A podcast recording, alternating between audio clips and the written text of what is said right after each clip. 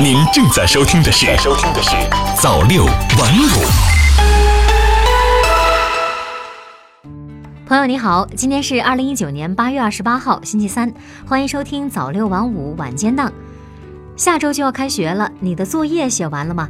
有个好消息要告诉你，在新的学期，如果你是在北京、天津、辽宁、上海、山东、海南上学的高中生，那你开学过后呢，将会收到全新的教材。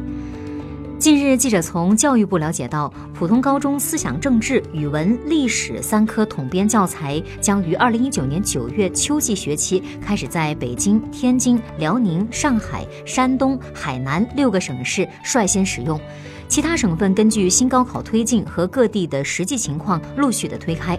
二零二二年前将全部使用新教材。那么，新教材中又有哪些新亮点和新变化呢？让我们一起来听一听。首先呢，新的思想政治教材变得更加生动，更加富有感染力。情境化教学让看起来非常抽象的理论概念变得更加直观感性，更加接近高中学生的生活、学习和思想实际。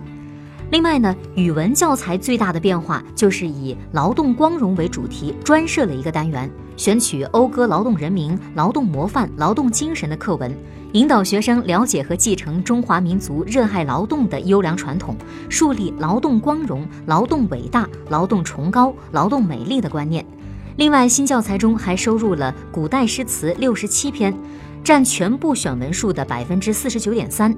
最后，新的历史教材中涉及历史文化名人一百余位，思想、科技、文学、法律等著作八十余部，重大发明创造五十余项，艺术作品四十余件，引导学生形成对中华文化的认同感，树立正确的文化观。这次新出版的教材当中，学生朋友们可能最关注的就是语文新教材中的古诗文比重，以及有多少要求背诵了呢？高中语文新教材古诗文占近一半，这个话题也被大家推上了微博热搜。普通高中语文教材总主编、北京大学教授温如敏介绍，教材在内容上统筹安排，有机融入了社会主义核心价值观，突出中华优秀传统文化、革命文化和社会主义先进文化。教材精选了反映中华优秀传统文化的经典名篇，一共选入古代诗文六十七篇，占全部选文总数的百分之四十九点三。其中古诗词三十三首，古文三十四篇。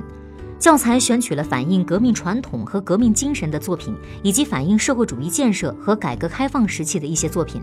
另外，教材还选取了十多篇外国文学文化经典作品，引导学生增强文化理解能力，提升文化鉴别能力。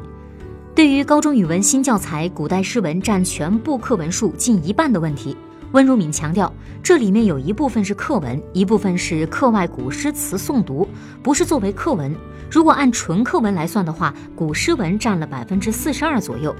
大家关心的是背诵，那么其实背诵数不是很多。高中要求背诵的古诗文才二十篇，如果以三年来算，平均每个学年也就六七篇，并不是很多。另外值得一提的是，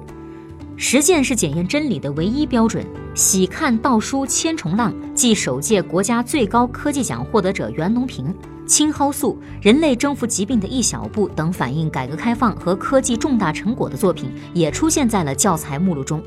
目前，教育部已经先后组织东中西部十三个省份的四百一十二所学校开展高中三科统编教材的试教试用，同时每科组织一百四十名特级教师进行精细审读，提出修改意见。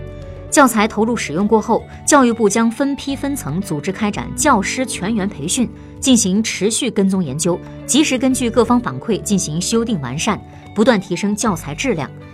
那么，对于马上到来的新学期新教材，你期待吗？好的，以上就是今天早六晚五晚间新闻的全部内容了。感谢您的收听，咱们明天再见。